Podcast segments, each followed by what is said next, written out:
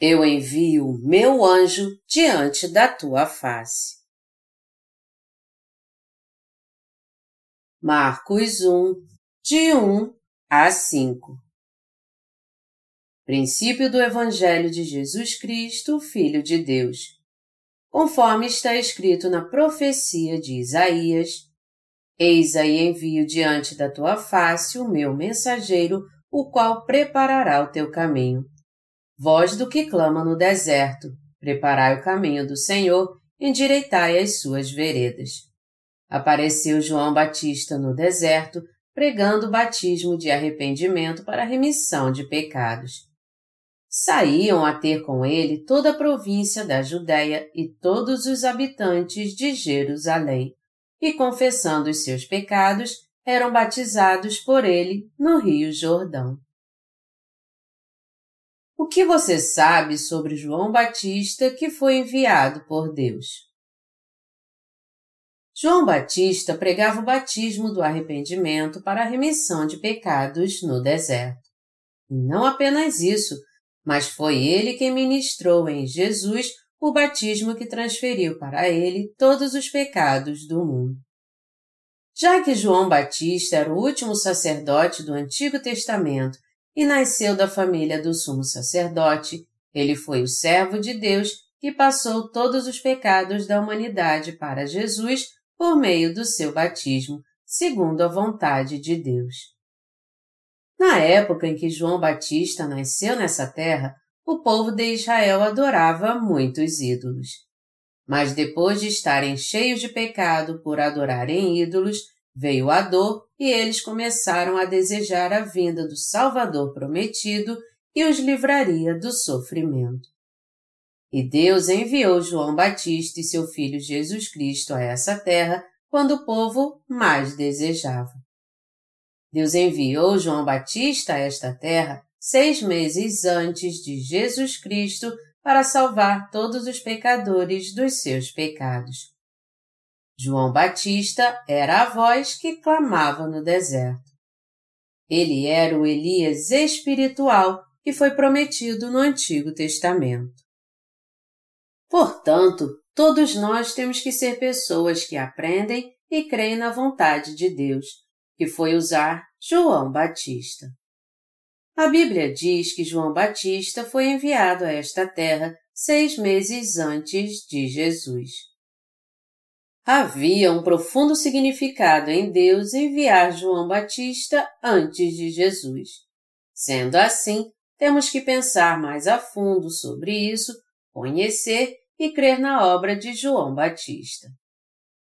Deus enviou seus servos no tempo certo e guiou seu povo pelo caminho da justiça.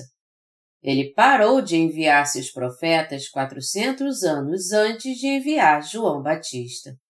Por isso, o povo de Israel estava ansioso esperando que viesse o servo de Deus que lhe anunciaria a verdadeira palavra de Deus. Eles viveram muito tempo sem poder ouvir a palavra pregada pelos servos de Deus.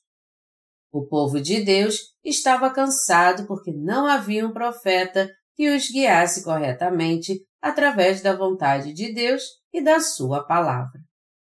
Eles chegaram a um ponto em que necessitavam demais de um servo de Deus sincero.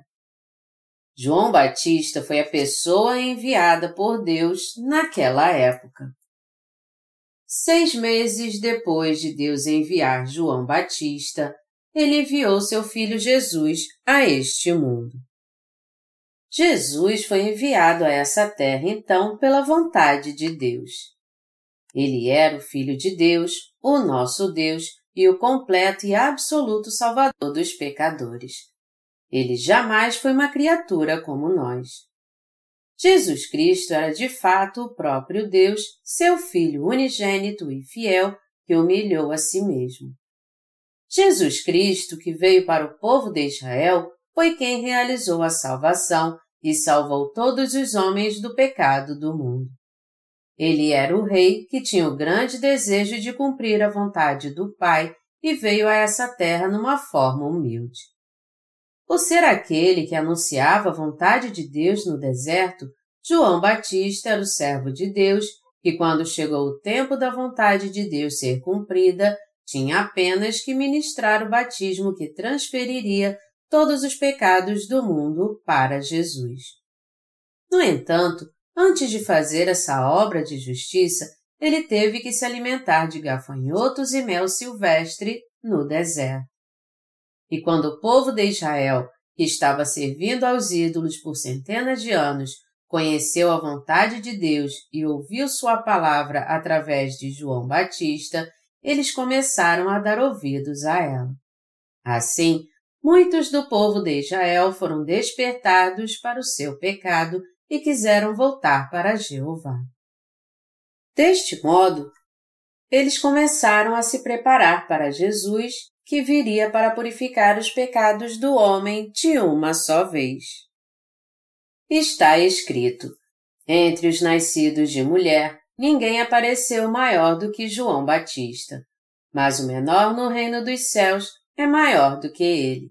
Mateus 11, 11. João Batista foi o último profeta do Antigo Testamento que representou toda a humanidade. Ele foi aquele capaz de cumprir o papel de último sumo sacerdote nessa terra. Ele foi aquele que transferiu todos os pecados deste mundo pelo batismo que ele ministrou em Jesus.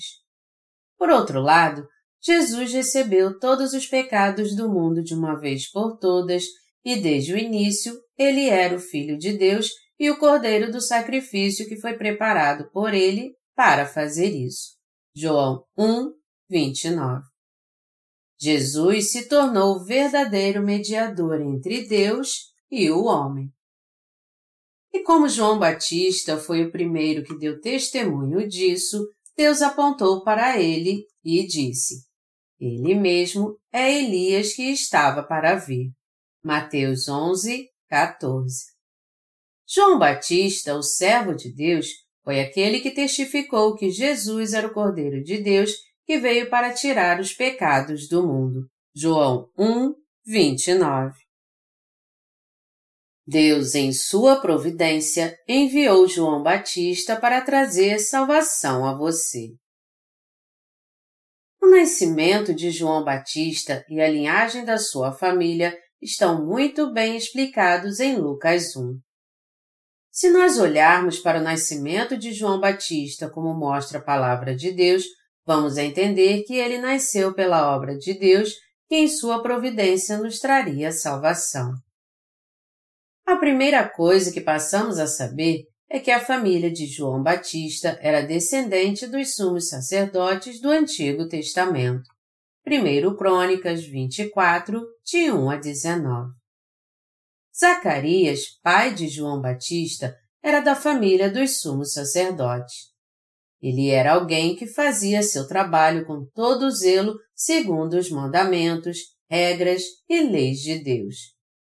Mas seu único desejo era ter um filho, porque sua mulher Isabel não podia engravidar. Um dia, então, ele entrou no santuário para cumprir sua função como sacerdote de acordo com a ordem da sua divisão, conforme era um costume entre os sacerdotes. Ele tinha que queimar incenso com toda a reverência pelo povo de Israel, pois a sorte caiu sobre ele para que ele fizesse isso no templo do Senhor. Lucas 1, 9. Neste exato momento, Deus enviou o anjo Gabriel para entregar sua mensagem a Zacarias. Zacarias, não temas, porque a tua oração foi ouvida. E Isabel, tua mulher, te dará à luz um filho, a quem darás o nome de João. Lucas 1, 13.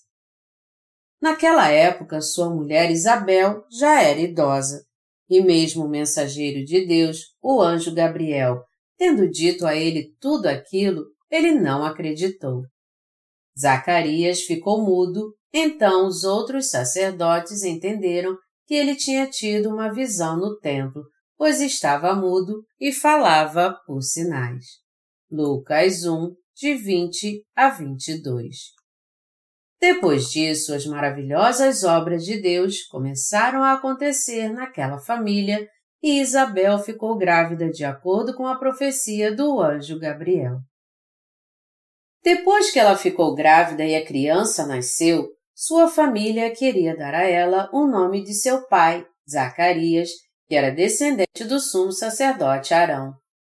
Porém, Zacarias, que até aquele momento estava mudo, pediu uma tábua e escreveu que o nome do menino seria João. E todos acharam estranho porque era do costume daquela época colocar o nome do pai no filho recém-nascido.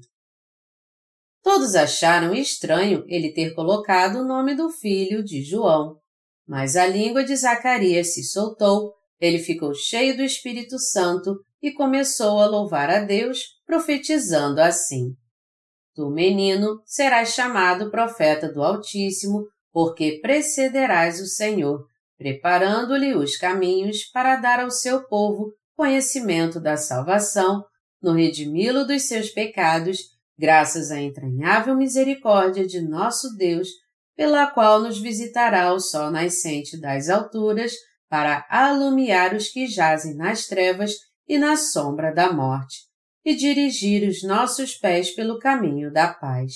Lucas 1, de 76 a 79.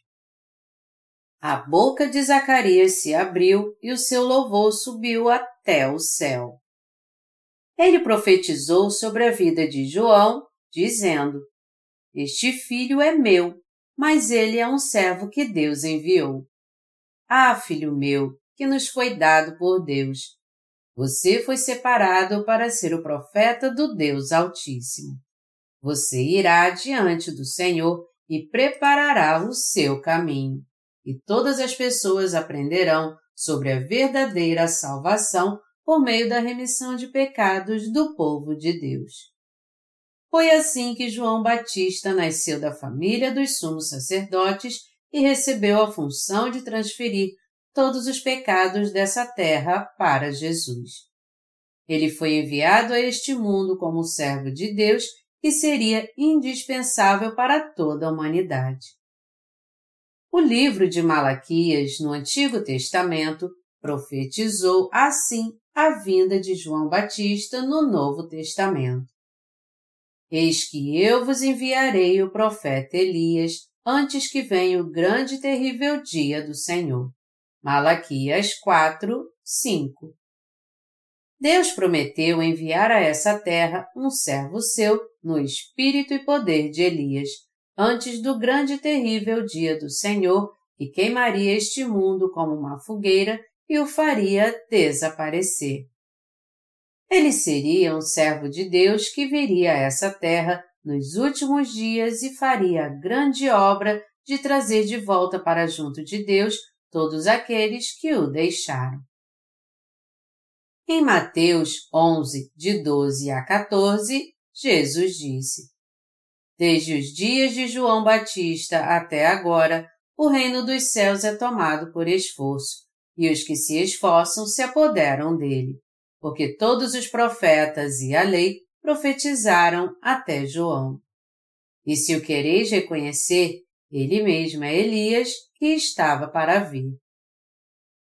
Ele testificou que João Batista era o servo de Deus como Elias que foi profetizado no Antigo Testamento. Eis que eu envio o meu mensageiro que preparará o caminho diante de mim. De repente, virá ao seu templo o Senhor, a quem vós buscais, o anjo da aliança, a quem vós desejais. Eis que ele vem, diz o Senhor dos Exércitos. Mas quem poderá suportar o dia da sua vinda? E quem poderá subsistir quando ele aparecer? Porque ele é como o fogo do ourives e como a potassa dos lavandeiros. Assentar-se-á como derretedor e purificador de prata. Purificará os filhos de Levi e os refinará como ouro e como prata. Eles trarão ao Senhor justas ofertas.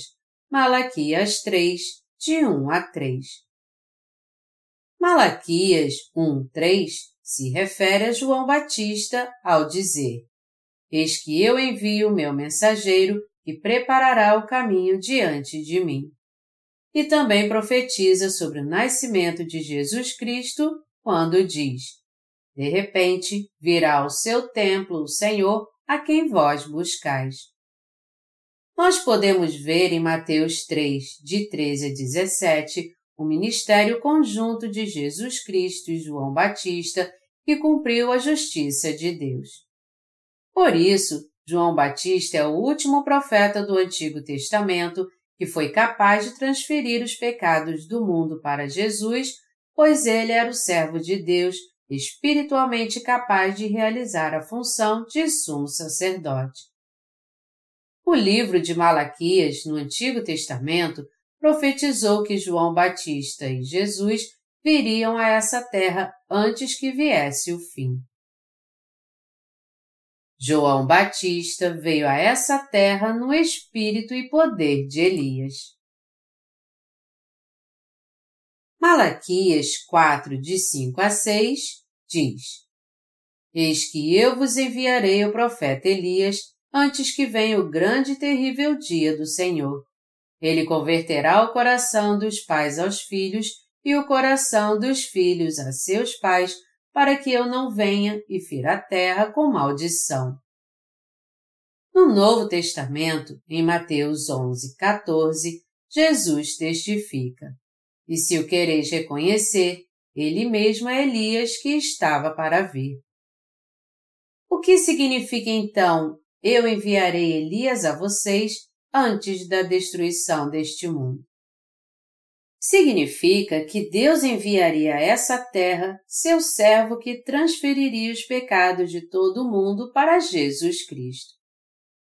Isaías 43 também se refere a ele assim: Voz do que clama no deserto, preparai o caminho do Senhor, endireitai no ermo vereda a nosso Deus. É a João Batista que esse texto está fazendo alusão aqui ao dizer: voz do que clama no deserto, preparai o caminho do Senhor, endireitai no ermo vereda ao nosso Deus. Segundo Reis, relata o arrebatamento de Elias assim. Indo eles andando e falando, eis que um carro de fogo, com cavalos de fogo, os separou um do outro. E Elias subiu ao céu no redemoinho. Como diz aqui, Elias era um profeta de Deus que foi levado por ele sem passar pela morte. Deus prometeu na Bíblia que nos enviaria Elias, e isso significa que ele enviou João Batista, que era capaz de fazer as mesmas obras que Elias. Foi João Batista que batizou Jesus e transferiu para ele de uma vez por todas os pecados do homem no Novo Testamento. O profeta Elias era o servo de Deus que teve grande poder para fazer com que o povo de Israel, que estava afastado de Deus por causa da adoração aos ídolos, voltasse para ele. Nos dias do Novo Testamento, João Batista foi o servo de Deus que pôde transferir todos os pecados do homem para Jesus de uma só vez. João Batista recebeu as funções de sumo sacerdote. E dentre todas as pessoas que viviam neste mundo, somente ele foi escolhido por Deus para fazer essa obra. Mateus 3, de 13 a 17. O ministério de Elias, descrito no Antigo Testamento. Nós podemos ver o grande poder de Elias se compararmos sua obra com a dos outros profetas do Antigo Testamento. Isaías também disse ao povo para abandonar os ídolos e voltar para Deus, mas poucos foram aqueles que ouviram seu clamor e voltaram para Deus. Jeremias, o profeta das lágrimas, dizia ao povo a vontade de Deus todos os dias chorando, mas seu ministério não deu muitos frutos. O profeta Ezequiel também clamou para que o povo deixasse os ídolos e voltasse para Deus, mas o número de pessoas que voltou foi insignificante. Mas como foi a obra de Elias? Ele foi alguém que lutou e venceu uma batalha de fé contra 850 profetas enfurecidos, para fazer com que o povo de Deus deixasse de servir e seguir aos ídolos e voltasse para ele. Ele tinha tanta intimidade com Deus que orou a ele e não choveu por três anos e meio. Ele viveu durante o reinado do rei Acabe, um rei tirano de Israel que negou a Deus e serviu aos ídolos. Elias foi o servo de Deus que orou e não choveu por três anos e meio, a fim de que o coração do povo e do rei Acabe se voltasse para Deus. Depois de três anos e meio de uma terrível seca, o rei Acabe mandou que seus soldados levassem até ele o profeta Elias. Ele disse a Elias que ele estava afligindo Israel, mas na verdade era o rei Acabe que estava afligindo a Deus e ao povo de Israel.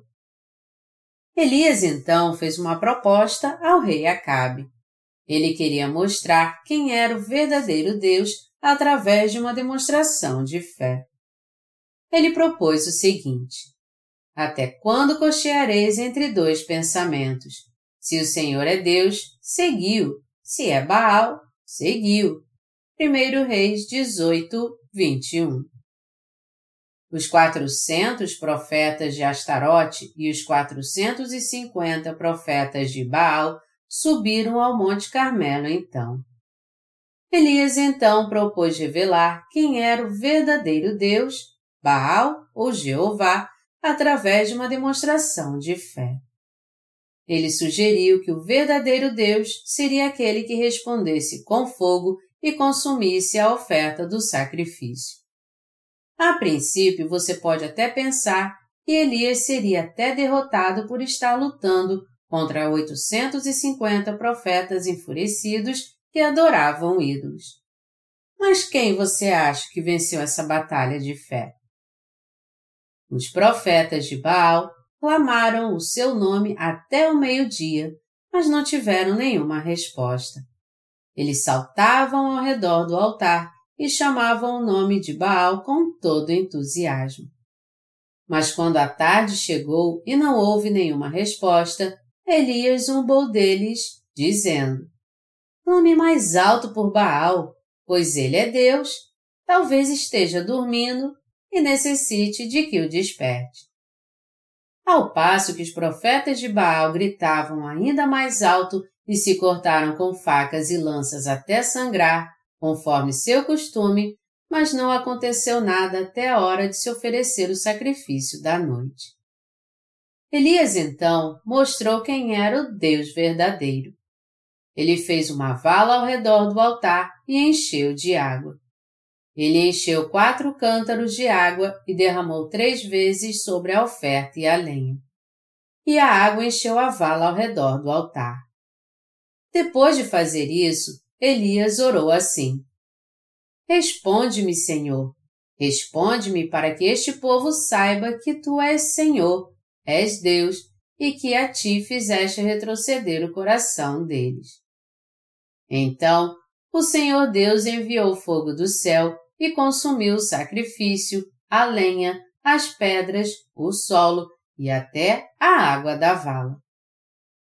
A fé de Elias e seu Deus venceram os profetas adoradores de ídolos. Porque Elias quis fazer uma demonstração da fé em Deus. Porque aquilo era uma batalha espiritual de fé, não uma luta de carne e osso. Todos os 850 profetas que criam em Baal e Astarote, mais o povo de Israel, viu o poder do Deus vivo naquela ocasião.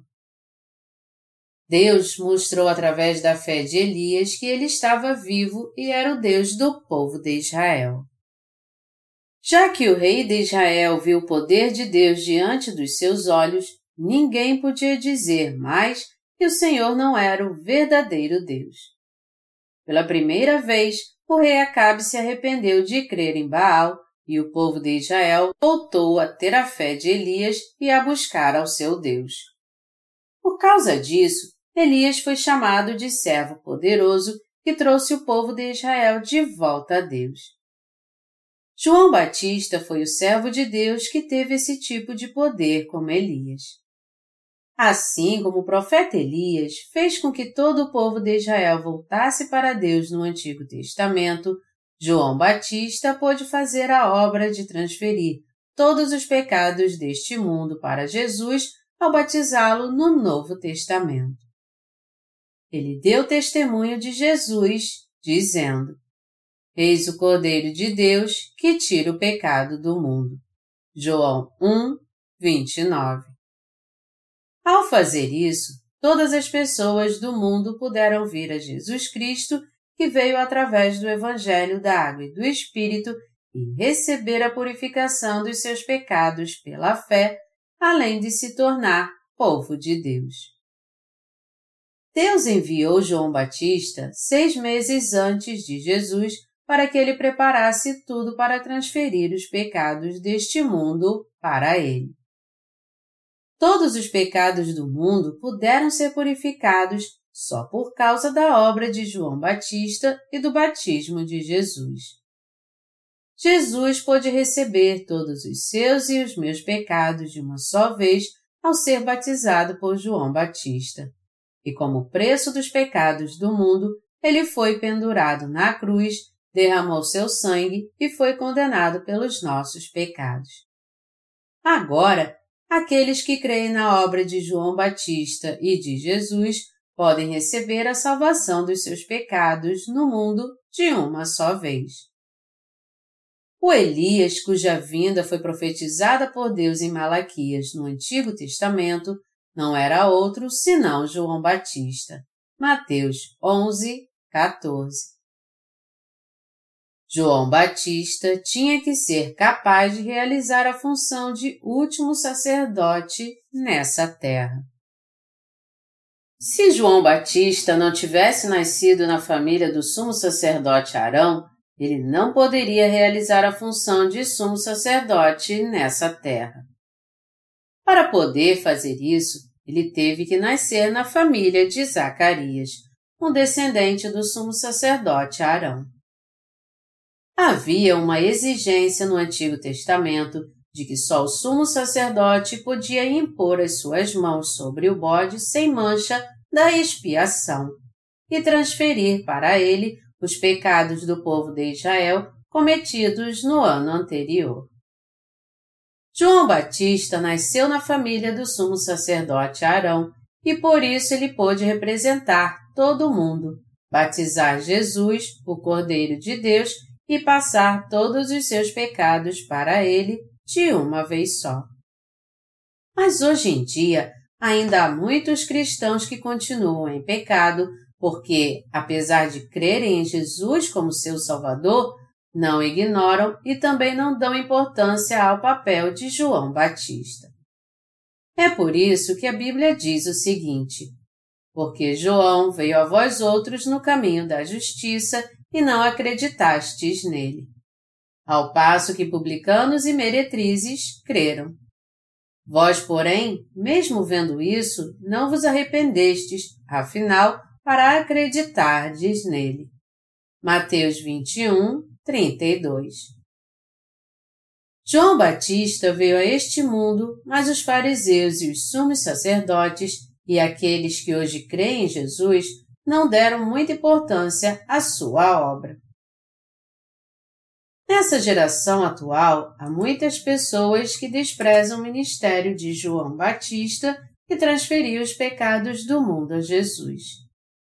Os crentes religiosos que não creem nessa obra tão importante não podem conhecer o segredo do batismo de Jesus no Evangelho da Água e do Espírito. Uma vida de fé vivida sem crer nessa tão importante obra é o mesmo que zombar da justiça de Deus e estar sob sua ira. É algo muito triste ver como hoje em dia alguns cristãos que creram que Jesus é o Deus da verdadeira salvação não conhecem a verdade conhecida como o Evangelho da Água e do Espírito e levam uma vida de fé baseados em uma falsa verdade. Então, quem eram as pessoas que conheciam e criam na verdade do Evangelho da Água e do Espírito na época de Jesus? Eram pecadores, prostitutas e coletores de impostos. Até hoje, pessoas que são espiritualmente como as prostitutas e os coletores de impostos tentam conhecer e crer na verdade de Deus. Mas que tipo de pessoas são espiritualmente como as prostitutas? Aquelas que pecam segundo o desejo da sua carne e desperdiçam sua vida. Quem são aqueles que pecam seguindo o desejo da carne, então? A verdade é que todos nós cometemos pecados lascivos e da luxúria. Nós também somos como prostitutas que vivem sempre pecando em seu coração por causa dos nossos desejos carnais. Mas não são muitos nessa geração que reconhecem em seu coração que são como prostitutas.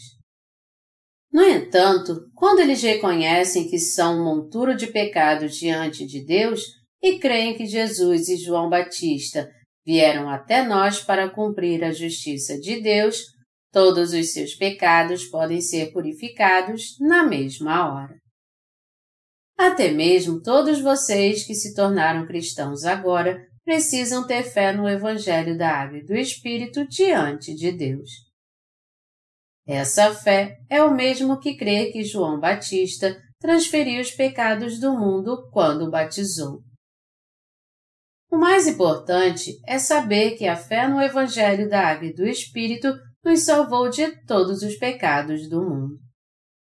Portanto, nós temos que saber que todos os nossos pecados são purificados de uma vez só quando cremos e Jesus cuidou deles ao ser batizado por João Batista. Os cobradores de impostos no Novo Testamento são como as prostitutas, espiritualmente falando, pois cobravam as taxas para as autoridades romanas que dominavam Israel. Naquela época, eles eram tão corruptos que, ao cobrarem mil reais de taxas, por exemplo, costumavam ficar com trezentos para si e pagar setecentos a Roma. Mas eles também conheciam seus próprios pecados. E é por isso que havia muitas prostitutas e cobradores de impostos que criam em Jesus como seu Salvador naquela época. Mas os fariseus e principais sacerdotes nunca creram nele. Eles teimavam que viviam uma vida de justiça guardando a lei, mesmo sendo imperfeitos. Sendo assim, eles negaram Jesus e João Batista, que veio para mostrar o caminho da justiça, agindo como se não tivessem pecado. Na nossa geração também, os cristãos malignos nem procuram saber que Jesus levou todos os seus pecados ao ser batizado por João Batista. Há também aqueles líderes cristãos tolos que não creem no Evangelho da Água e do Espírito, pois estão preocupados em perder sua fonte de renda. Os fariseus e principais sacerdotes, cuja posição era muito alta naqueles dias, escondiam seus rostos na manga das suas vestes quando viam um pecador e se gabavam da sua santidade. E apesar do seu coração estar cheio de todo tipo de pecado, eles tinham que fazer isso para não parecer imundos e para que as pessoas os tivessem como santos. E esse comportamento falso não parava por aí. Eles paravam nas ruas principais levantando seus braços e oravam parecendo muito santos. Senhor Deus, por favor, salve-nos. Nós estamos orando por este povo tolo e te pedimos que tenhas misericórdia deles e os salve. Mas eles eram, na verdade, hipócritas espirituais e sepulcros caiados. Eles que ensinavam a palavra de Deus, na verdade, estavam se colocando contra a justiça de Deus. Há muita gente desse tipo nesta geração também. Eles se negam a crer que João Batista transferiu os pecados deste mundo para Jesus, de uma vez por todas, ao batizá-lo, e que Jesus cuidou de todos eles de uma vez só. Eles não somente se negam a crer, como também tentam impedir que as pessoas creiam no Evangelho da Água e do Espírito, que é a justiça de Deus. Mas já que eles não creem que João veio para mostrar o caminho da justiça, eles não podem escapar do juízo do Senhor. João Batista veio para nos mostrar o caminho da justiça. João Batista veio para nos mostrar o caminho da justiça. O caminho da justiça que João se refere é a transferência do pecado de todas as pessoas e o fato de elas serem resgatadas deles. Todo aquele que crê no Evangelho da Água e do Espírito e sabe que ele é a justiça de Deus, recebe a remissão dos seus pecados. Não importa quem tenha cometido pecados e quais eles são, todos têm que receber a purificação de pecados através do batismo que Jesus recebeu de João Batista. A fim de cumprir a justiça de Deus, Jesus purificou e levou todos os nossos pecados, foi pregado e pendurado na cruz, ressuscitou no terceiro dia e salvou do pecado todo aquele que crê. Se não crermos em Jesus de coração, que veio pelo Evangelho da Água e do Espírito, nós não poderemos ser o povo santo de Deus. Todos os pecados do mundo foram transferidos para Jesus de uma vez quando ele foi batizado por João Batista. Ele levou todos eles, foi pregado na cruz e morreu por nós. Portanto, nós temos que crer agora no Evangelho da Água e do Espírito. A fé que nos leva a ser verdadeiramente purificados dos nossos pecados é aquela que crê que Jesus, através do batismo que ele recebeu, levou todos os pecados de uma vez, foi pregado na cruz e nela morreu. Aquele que não crê no Evangelho da Água e do Espírito jamais poderá entrar no céu. Não existe outra maneira de irmos para o céu a não ser crendo no Evangelho da Água e do Espírito e tendo nossos pecados purificados. Mas os fariseus e líderes religiosos daquela época lutaram contra a verdade da salvação porque não criam que Jesus era Deus. Hoje em dia também há cristãos entre nós que creem em Jesus em vão. Eles são aqueles que, apesar de crerem em Jesus como seu Salvador, ainda estão cultivando o pecado em seu coração. João Batista veio até nós pelo caminho da justiça de Deus. Jesus foi até os cobradores de impostos e prostitutas e disse a eles que havia doze tipos de pecado no coração do homem. Ele nos ensinou o Evangelho da Água e do Espírito que purifica os nossos pecados. O Senhor capacitou todas as pessoas a receber a purificação de pecados, todos que creem no Evangelho da Água e do Espírito, e se tornou a justiça de Deus. João Batista fez o papel de sumo sacerdote que transferiu os pecados deste mundo para aqueles que creem na justiça de Deus. Até agora, João Batista vem até você e a mim pelo caminho da verdade que contém a justiça de Deus. A justiça de Deus que ele cria e pregava era o Evangelho da Água e do Espírito. Você tem que crer pela fé na justiça de Deus que João Batista cumpriu com Jesus a Bíblia diz no Novo Testamento.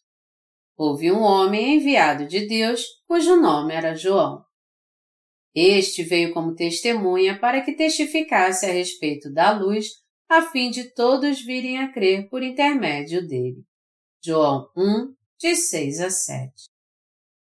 João Batista testificou da justiça de Jesus e todas as pessoas passaram a crer em Jesus por causa do seu testemunho. Se João Batista não tivesse feito o papel de sumo sacerdote, transferindo os pecados deste mundo para Jesus através do batismo, como poderíamos crer em Jesus e receber a purificação de todos os nossos pecados pela fé?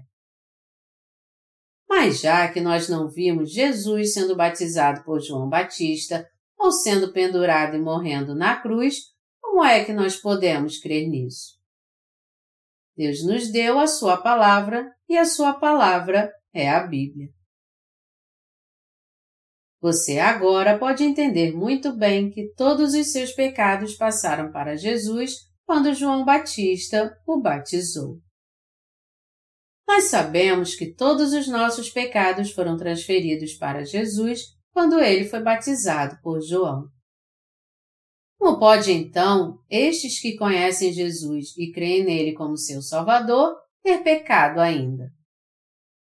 Como é que os pecados de alguém podem ser purificados na mesma hora se ele não crê que todos eles foram para Jesus quando João Batista o batizou? Se você não sabe que seus pecados foram para Jesus porque você não conhece o Evangelho da Água e do Espírito, como você pode ser liberto dos seus pecados? Se você não crê em Jesus como seu Salvador e não conhece a sua justiça, seu amor não tem nada a ver com você. O amor de Jesus e seu sangue podem se tornar vida para você porque ele levou todos os seus pecados de uma vez ao ser batizado por João Batista e ao morrer na cruz. Se nós conhecemos a justiça de Deus e cremos nela, podemos receber a purificação de todos os nossos pecados de uma só vez pela fé. Mas se não fosse pelo amor de Jesus e pela obra de João Batista, os pecados daqueles de nós que creem em Jesus não teriam como ser purificados. Já que as pessoas não sabem que Jesus levou todos os seus pecados de uma vez ao ser batizado por João Batista, eles ainda continuam em seu coração, mesmo elas crendo em Jesus como seu Salvador. Elas não conhecem o significado do batismo que Jesus recebeu de João Batista e por isso continuam em pecado, mesmo quando desejam crer em Jesus como seu Salvador e quando fazem isso fervorosamente. Tudo que elas fazem então é levar uma vida religiosa, já que seus pecados continuam em seu coração. Elas vivem diariamente com a esperança de entrar no céu, esperando que seus pecados sejam perdoados. Jesus declarou: Este é o Elias que estava para vir. Nós podemos confirmar nos quatro evangelhos que João Batista transferiu os pecados do mundo para Jesus. Quem é este Elias que Mateus 11, 14 diz que viria dessa forma? E se o quereis reconhecer, ele mesmo é Elias que estava para vir. Ele é João. Por essa razão, temos que saber o significado dessas palavras. Desde os dias de João Batista até agora, o reino dos céus é tomado por esforço e os que se esforçam se apoderam dele porque todos os profetas e a lei profetizaram até João. E se o quereis reconhecer, ele mesmo é Elias que estava para vir. Quem tem ouvidos para ouvir, ouça. Mateus 11, de 12 a 15. João Batista foi profetizado no Antigo Testamento e é por isso que nós sabemos que ele foi um homem enviado por Deus. Através da Bíblia, nós podemos ver que João Batista foi um servo de Deus enviado por ele. Nós passamos a entender a obra de Jesus de modo correto e podemos ir para o céu somente quando cremos da mesma maneira no ministério de João Batista. Está escrito na Bíblia. Desde os dias de João Batista até agora, o reino dos céus é tomado por esforço, e os que se esforçam se apoderam dele. Tomado por esforço aqui se refere ao uso de força física para ferir ou machucar alguém. Por que Deus disse então que desde os dias de João Batista até agora o reino dos céus é tomado por esforço? A função de João Batista deve ter sido muito importante, já que a Bíblia afirma isso várias vezes. A resposta é simples. Desde o início do Antigo Testamento até os dias de Jesus, este foi o tempo da lei.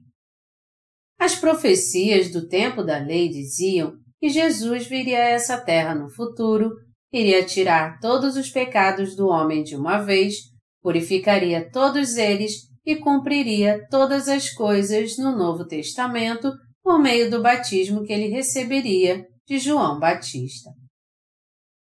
É por isso que está escrito que todo aquele que toma o reino dos céus por esforço, pela fé na justiça de Deus, está pronto para entrar no céu, mesmo que ele não tenha nenhuma qualificação para isso.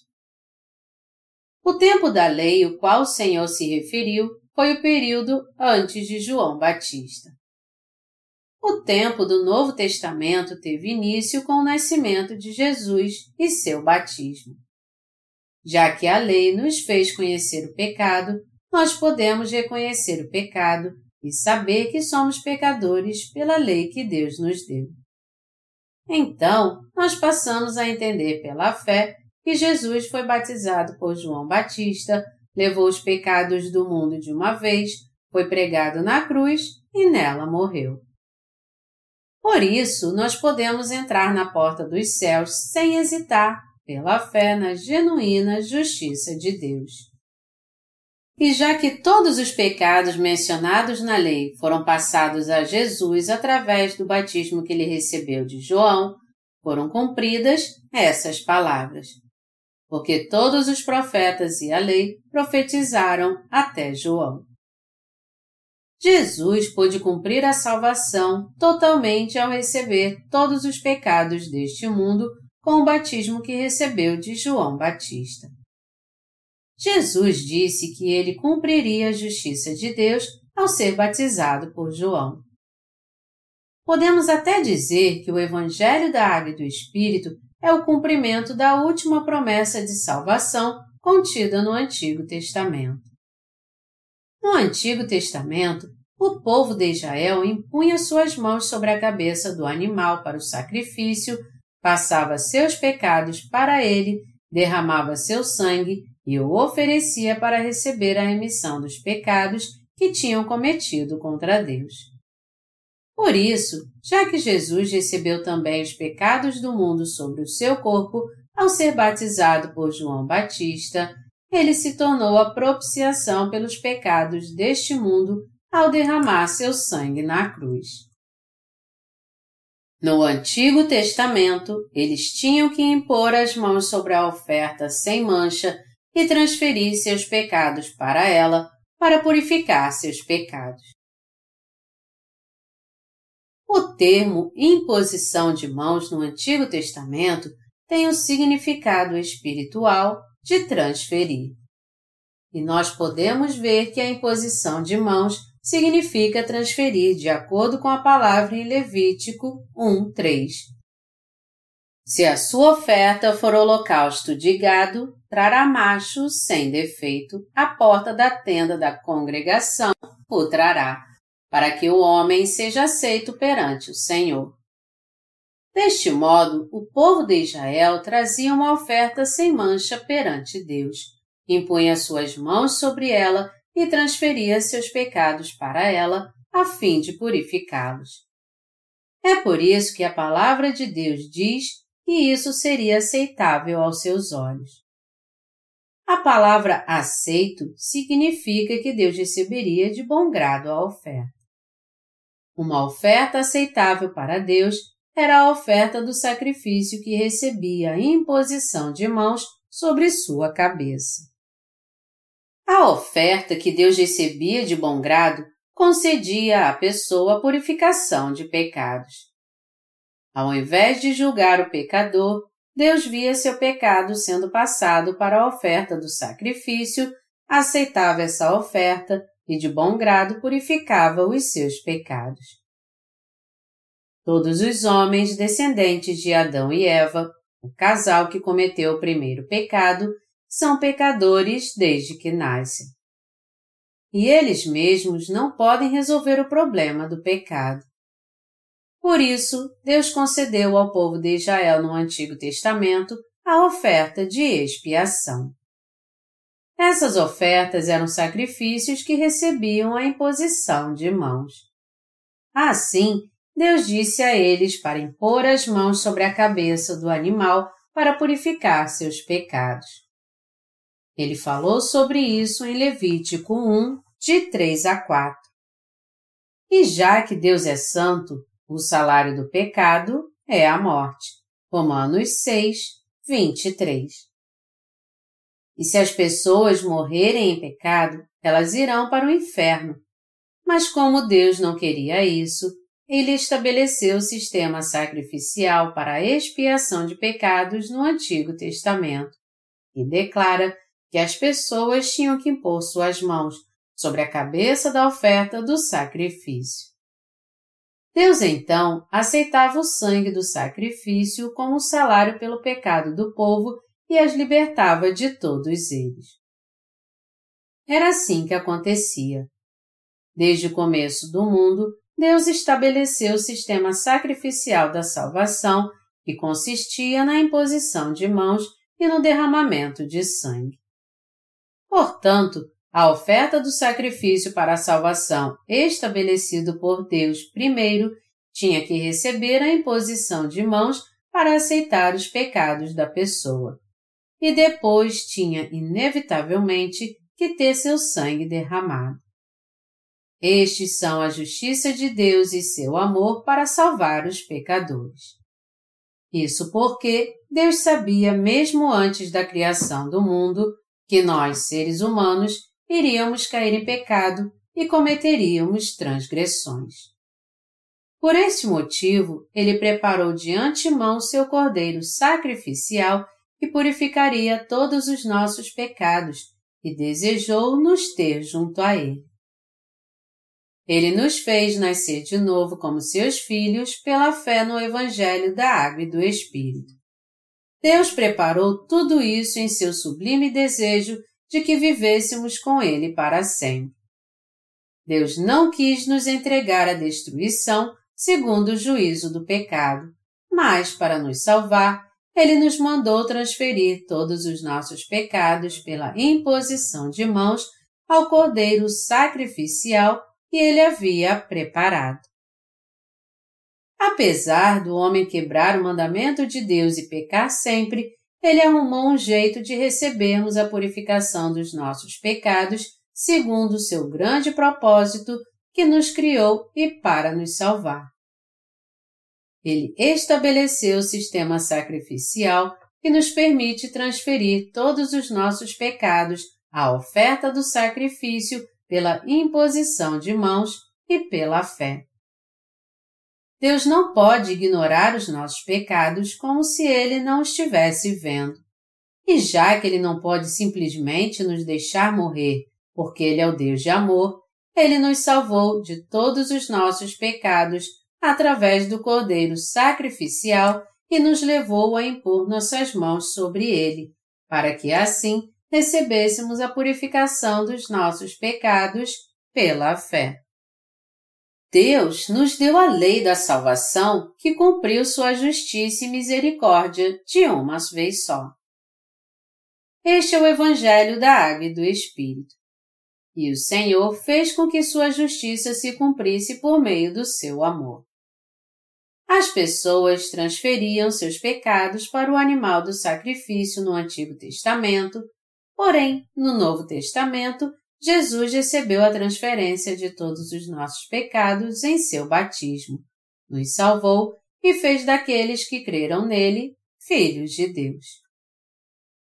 Deus estabeleceu a lei da imposição de mãos como método para transferir os pecados das pessoas para a oferta do sacrifício, e o sangue dessa oferta obrigatoriamente tinha que ser derramado porque levava o pecado das pessoas depois da imposição de mãos. O pecado das pessoas estão gravados na tábua do seu coração e no livro das obras. Está escrito: O pecado de Judá está escrito com um ponteiro de ferro e com diamante pontiagudo gravado na tábua do seu coração e nas pontas dos seus altares. Jeremias 17, 1 Judá aqui representa todo o povo. Melhor dizendo, os pecados das pessoas estão gravados nestes dois lugares. As palavras gravadas na tábua do seu coração e nas pontas do altar significam que primeiro os pecados ficam gravados na tábua do seu coração e depois no livro das obras, ou seja, o livro do juízo. Apocalipse 20, 12. A tábua do coração da pessoa se refere à sua consciência. Nossos pecados ficam gravados em nossa consciência em detalhes com um ponteiro de ferro com diamante pontiagudo. Por mais que tenhamos cometido todo tipo de pecado e os outros não saibam, nós não podemos deixar de ser pecadores porque nossos pecados estão gravados em nossa consciência. Portanto, quando as pessoas pecam, elas ficam pensando nisso toda hora se sentem culpadas por causa disso e ficam muito preocupadas. Mas já que há uma diferença na maneira em que as pessoas se sentem culpadas, algumas continuam vivendo dissolutamente e cometendo pecados como se não estivessem fazendo nada errado. Mas se os outros olharem bem para a consciência delas, eles verão um monte de pecados gravados lá. Sua consciência fica cheia e seus desejos são muito fortes, mas elas simplesmente a desprezam. Todavia, o pecado não fica gravado apenas na tábua do seu coração. Eles também ficam gravados no livro do juízo que está diante de Deus. Assim como deve haver duas testemunhas ou mais no mundo para que algo seja válido, Deus gravou os pecados do homem na tábua do seu coração e no livro do juízo. Deus sabia que todos teriam que estar diante dele e que eles iriam tentar esconder dele os seus pecados no fim e ir contra ele, dizendo: Eu não cometi pecado algum. Eu nunca fiz isso. Você não me viu fazer isso, viu? Por que você está me dizendo que eu pequei se você não me conhece tão bem assim? Foi por isso que ele deixou seus pecados gravados na tábua do seu coração e, ao mesmo tempo, no livro do juízo. Mas é claro que os pecados gravados com um ponteiro de ferro com diamante pontiagudo são apagados quando uma pessoa recebe a remissão de todos os seus pecados pelo Evangelho da Água e do Espírito. Mas aqueles que não creem em Jesus Cristo como seu Salvador, ou que João Batista veio para mostrar o caminho da justiça, um dia enfrentarão a terrível ira de Deus por causa dos seus pecados. Aqueles que estão sob maldição, porque ainda não receberam a remissão dos seus pecados, com certeza irão para o inferno quando forem à presença de Deus por causa dos seus pecados que estão gravados na tábua do seu coração. Está escrito na Bíblia que cada um de nós dará contas de si mesmo a Deus. Romanos 14, 12. Nós pessoalmente iremos dar conta a Deus pelos pecados que estão gravados na tábua do nosso coração quando estivermos diante dele. Você pode até dizer: eu sou o Dr. Fulano, da República Federativa do Brasil. Eu nasci nessa terra e tenho pecado desde que eu nasci. Eu pequei tanto, desde a manhã até a noite, que é difícil lembrar de todos eles. Eu não era muito mal quando era criança, mas depois dos 15 anos eu comecei a pecar muito. Eu pecava muito me divertindo, mas quando passei dos 20 anos e cheguei aos 25, aos poucos meus pecados começaram a tomar conta da minha consciência. Eu tinha tantos pecados que não tinha como lembrar de todos eles. Desde que eu nasci até morrer, a não ser quando eu dormia, enquanto meus olhos estavam abertos, eu pecava. E foi assim que eu cheguei aqui. Deus irá perguntar então: Você conheceu o Evangelho da Água do Espírito e, e creu nele? E mesmo que a pessoa queira mentir e dizer que sim, ela terá que dizer a verdade desse jeito. Não, eu nunca quis saber dele. Deus então irá perguntar algo mais para ela. Como é que fica então o problema do pecado que há em seu coração? Eu tentei de tudo para resolver este problema, mas meus pecados continuam no meu coração da mesma maneira. Deus então irá dizer: Você vai para o inferno. Eu vou para o inferno? Sim. Mas Deus, por favor. Mas Deus o quê? Todos que pecaram têm que ir para o inferno.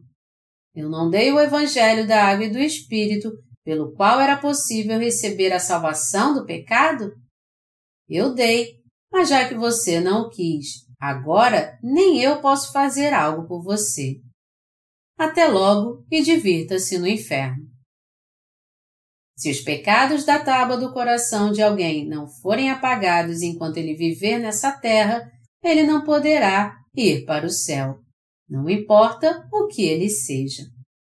Isso significa que ele vai para o inferno se os pecados da tábua do seu coração não forem apagados, mesmo que ele creia em Jesus como seu Salvador. Mas há pessoas que tentam enganar sua consciência quando estão na presença de Deus. Elas simplesmente teimam com Deus que não tem pecado. Se olharmos para Apocalipse 20, 12, está escrito que haverá dois tipos de livro quando formos à presença de Deus. Um é o livro da vida e o outro é o livro do juízo. O livro do juízo é o livro das obras. Os pecados de todo mundo estão um a um gravados no livro das obras, e eles estão empilhados diante de Deus como uma montanha. Mas já que o livro da vida só tem uma lista de nomes escrita nele, podemos dizer então que ele não é muito grande.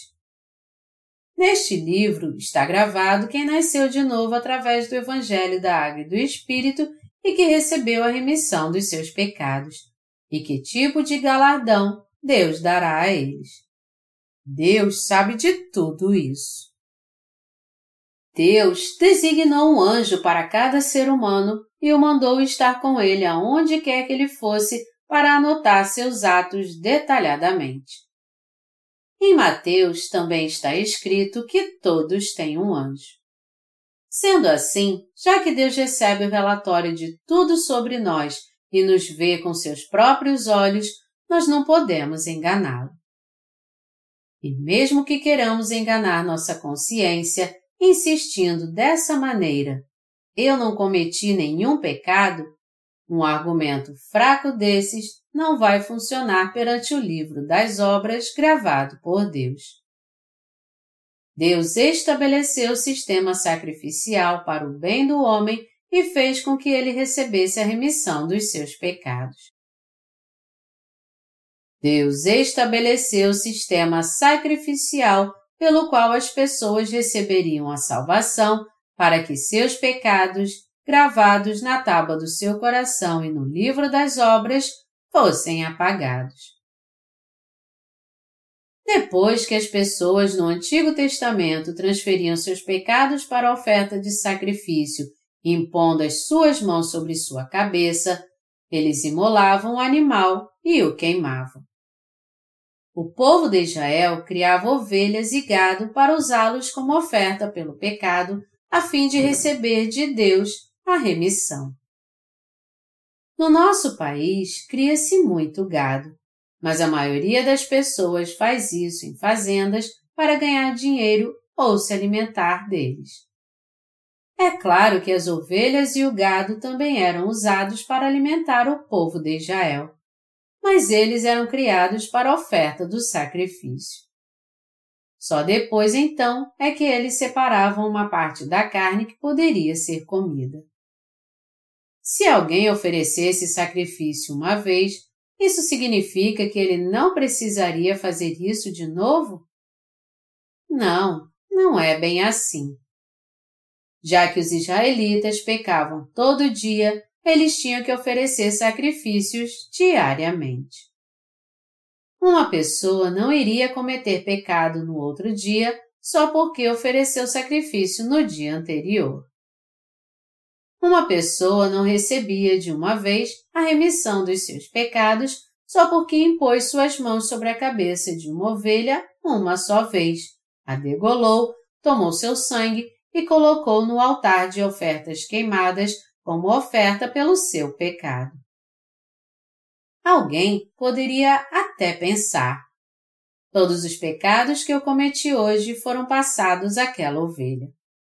Mas ao voltar para casa, ele encontra um cara desonesto e pegou o dinheiro emprestado com ele e não pagou. E na mesma hora corre para pegá-lo, se agarra com ele e os dois começam a brigar. Deste modo, os pecados mais uma vez são gravados na tábua do seu coração. Ele tinha acabado de oferecer sacrifício, mas se o pecado volta a ficar gravado na tábua do seu coração, ele acaba aflito e se irando consigo mesmo. Não faz muito tempo que eu paguei cem reais por uma ovelha. Coloquei minhas mãos sobre ela, passei meus pecados para ela e a ofereci como sacrifício justo, degolando-a. Eu recebi a remissão dos meus pecados com muita dificuldade, mas acabei pecando de novo por causa desse cara. Agora eu não tenho outra escolha se não pegar uma ovelha do meu próprio rebanho. Então ele vai, pega outra ovelha para trazer ao tabernáculo e pede a um dos sacerdotes para oferecer sacrifício por ele. No Antigo Testamento, os sacerdotes sempre ficavam na entrada do tabernáculo. Eles não tinham tempo de descansar. Era isso que os sacerdotes do Antigo Testamento faziam. Não foi você que esteve aqui agora há pouco? Sim, fui eu. Mas eu pequei de novo. Eu ofereci sacrifício e estava indo para casa com o coração leve, mas veja você, eu encontrei um cara a quem eu emprestei dinheiro e ele não me pagou. Eu tentei me controlar, mas o cara me tirou do sério. Então, sem perceber, minha mão voou na cara dele. É claro que ele revidou e a coisa ficou feia. Saiu faísca. Eu até que recebi a remissão dos meus pecados, mas acabei pecando indo para casa e por isso eu trouxe outra ovelha para o sacrifício. E é claro que essa também é uma ovelha sem mancha. Olha só, vê se você se controla e tem uma vida santa. Assim, eu vou acabar morrendo. É fácil para você trazer essa ovelha, impor suas mãos sobre ela e dá-la para mim. Mas todo o trabalho não acaba ficando para mim? Eu, na minha função como sacerdote, tenho que degolá-la, colocar seu sangue nas pontas do altar de ofertas queimadas, tirar seu couro e cortar a carne em pedaços e queimá-la no fogo. Droga, esse trabalho é tão duro que eu vou acabar morrendo. Foi muito difícil para mim sacrificar o animal que você trouxe antes. E agora você vem de novo com outro animal, cara? É por causa de pessoas como você que a fumaça do tabernáculo nunca cessa. Ah, eu realmente sinto muito, sacerdote. Eu vou tomar mais cuidado no futuro. Mas ao voltar para casa sentindo seu coração leve de novo, ele sem querer comete outro pecado. Quantas vezes ele pecou num só dia? Não foram três, quatro vezes? Toda vez que isso acontecia com o povo, eles iam ao tabernáculo para oferecer sacrifício. Eu estou com vergonha, mas tive que voltar. Mais uma vez, faça tudo o que você tem que fazer, sacerdote. Ele então deixa a ovelha lá e vai embora. Mas se ele desse a ovelha ao sacerdote, deixasse tudo por sua conta e não fizesse a sua parte, sua oferta seria totalmente inútil. Se o sacerdote sacrificasse e comesse a ovelha e impusesse suas mãos sobre ela para transferir os seus próprios pecados, pegasse seu sangue e colocasse nas pontas do altar de ofertas queimadas e derramasse o restante no solo, só os seus pecados seriam remidos.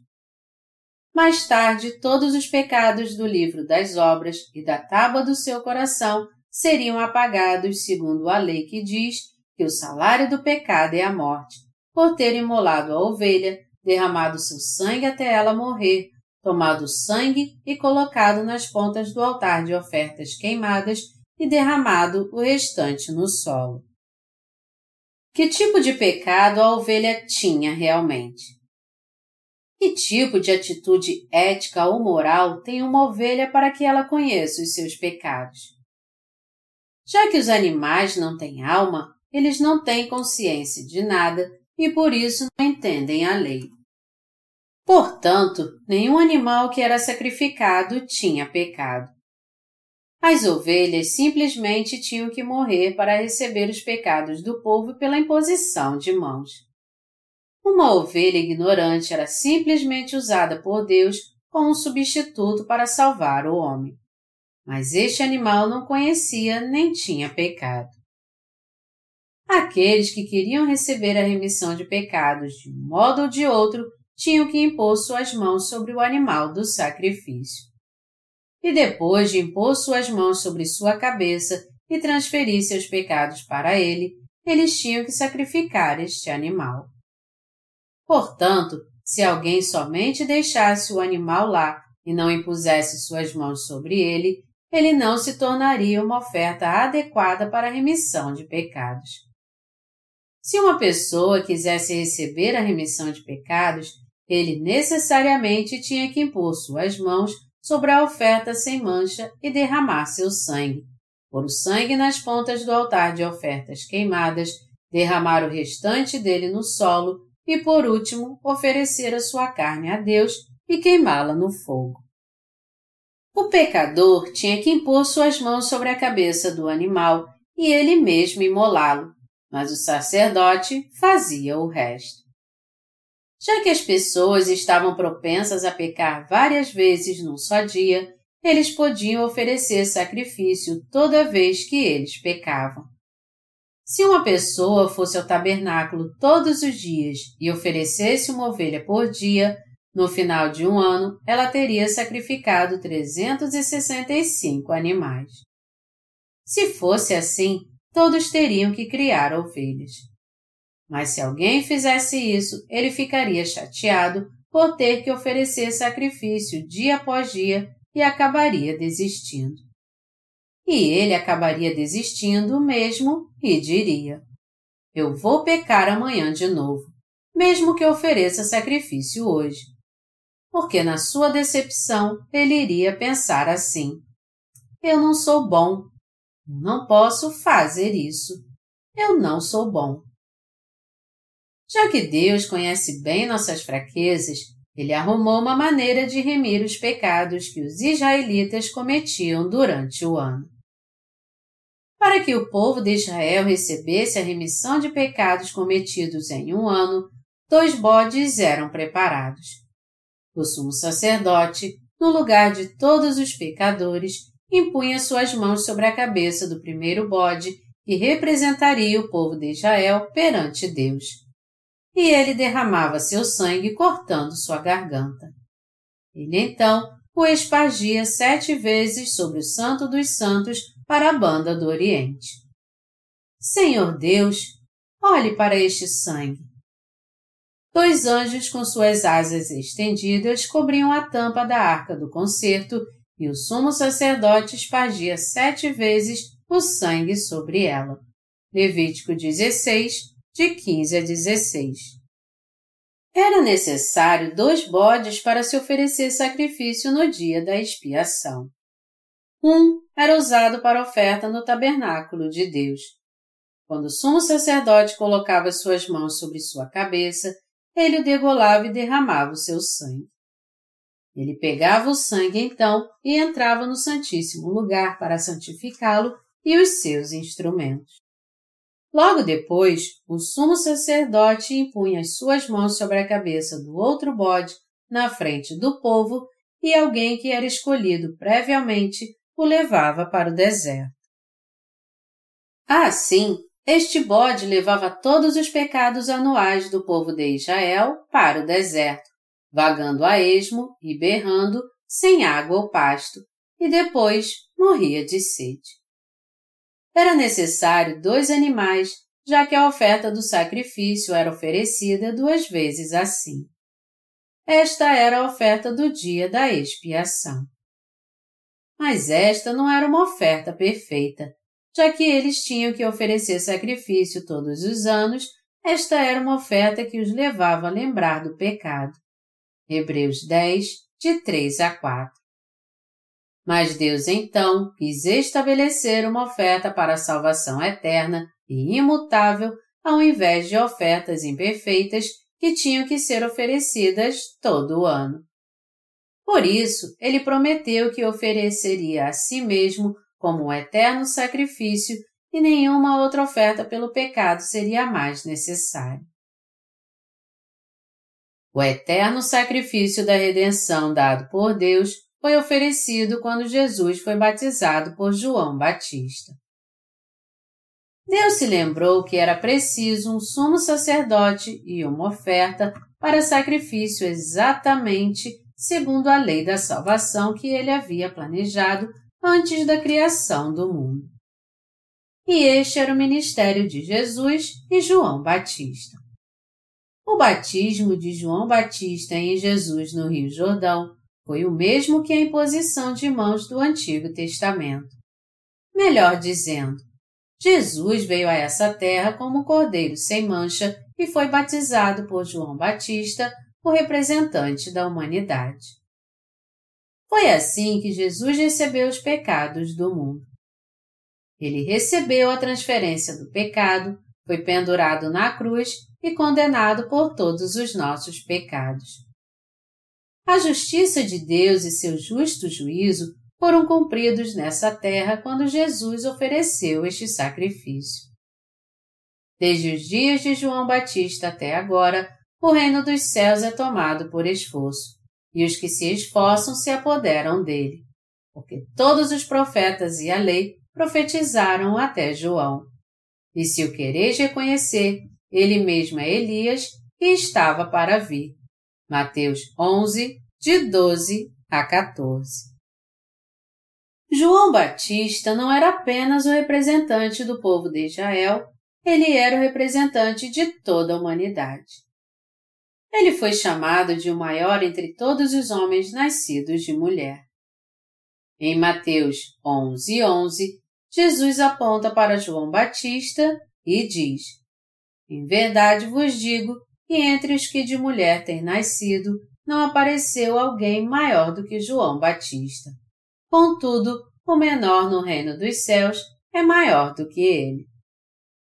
Ele diz também que o reino dos céus é tomado por esforço desde os dias de João Batista.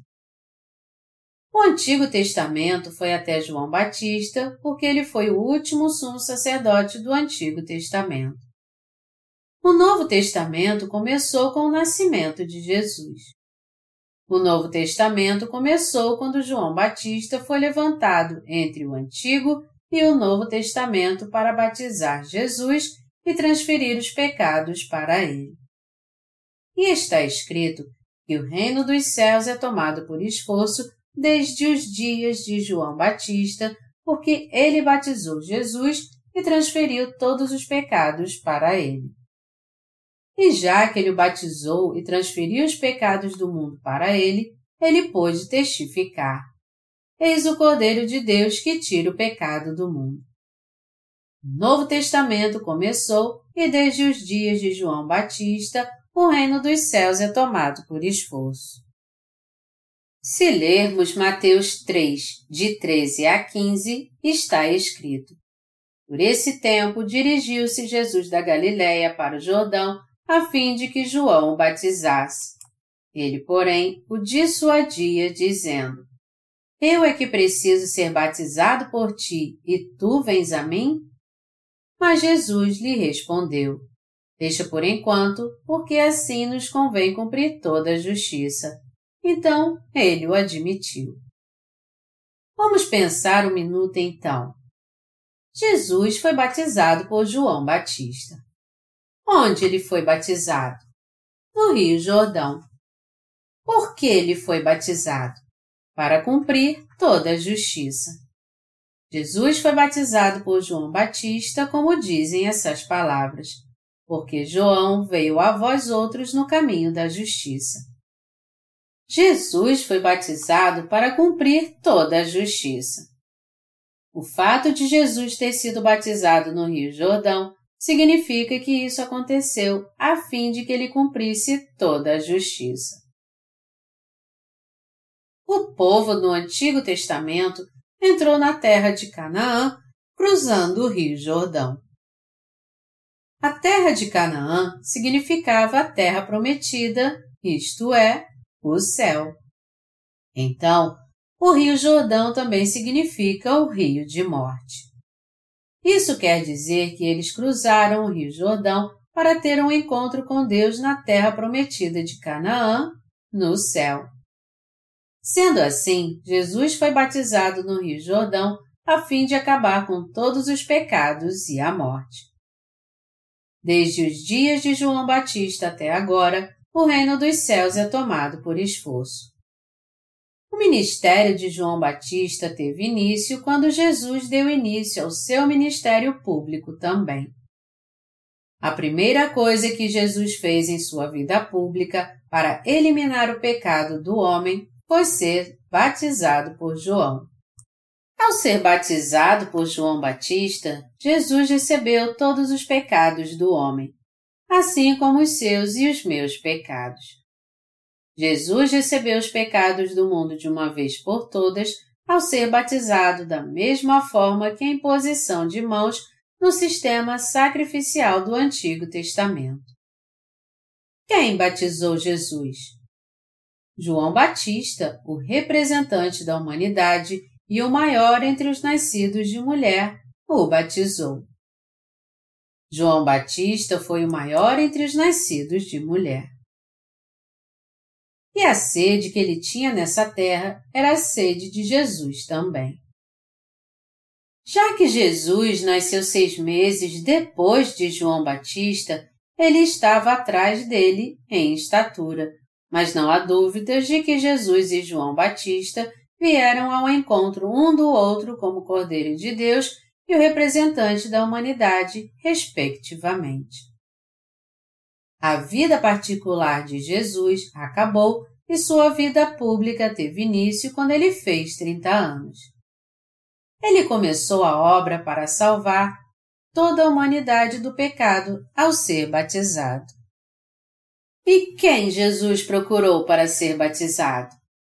Jesus foi ao encontro de João Batista que clamava no Rio Jordão: Arrependei-vos, raça de víboras, venham ser purificados nesta água e creiam no Senhor que virá. E finalmente Jesus abaixou sua cabeça para João batizá-lo.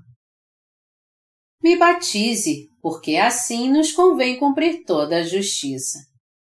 Você é o representante de toda a humanidade e por isso é certo você transferir todos os pecados do homem para mim através do batismo.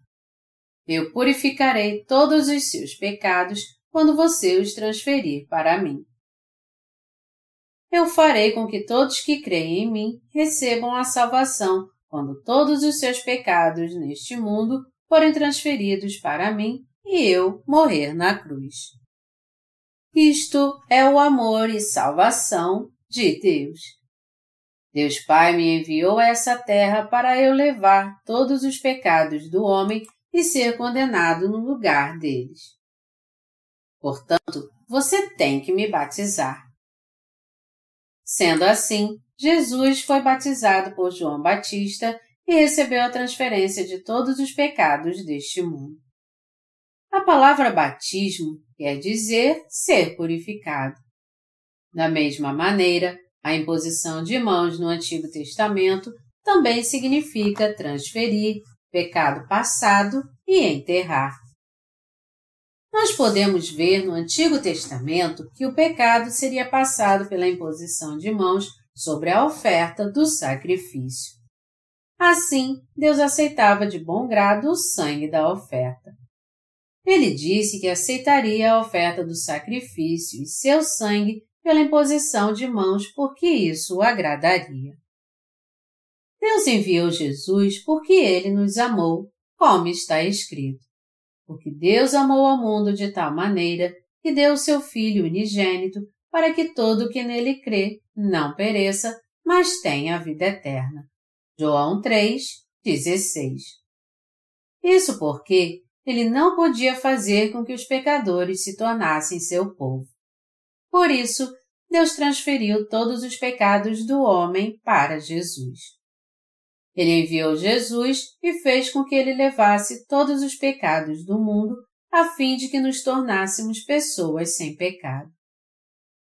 Nós podemos nos tornar filhos de Deus sem pecado porque todos eles foram passados a Jesus quando ele foi batizado por João Batista. Ele fez com que toda a humanidade se tornasse sem pecado pela fé no eterno sacrifício de Jesus. Isto é o amor, a santidade e a justiça de Deus. Portanto, foi uma obra de Jesus ser batizado também. Jesus foi até João Batista quando ele batizava o povo no Rio Jordão. Deixa por enquanto, porque assim nos convém cumprir toda a justiça. Me batize. Mateus 3, 15. Como eu posso te batizar? Mesmo sendo maior entre os nascidos de mulher e Deus tendo me dado essa tarefa, tu és maior do que eu. Tu és o Filho de Deus e o Criador. Como eu posso batizá-lo? Dizer deixa por enquanto, porque assim nos convém cumprir toda a justiça, é o mesmo que dizer que Jesus recebeu todos os pecados do homem sobre seu corpo ao ser batizado por João Batista. João Batista foi o representante da humanidade, aquele que realizou as tarefas de sumo sacerdote de toda a humanidade. Como o último sacerdote do Antigo Testamento, ele batizou Jesus para passar os pecados do mundo para ele. João Batista era a única pessoa qualificada para batizar Jesus, o Cordeiro de Deus e Filho de Deus.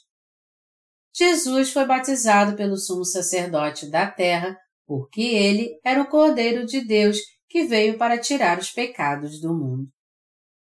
Citado em todo o Antigo Testamento, Jesus era o Cordeiro de Deus que seria a oferta para a expiação, e João Batista era o sumo sacerdote. Jesus disse então: Você é aquele que irá transferir todos os pecados das pessoas para mim.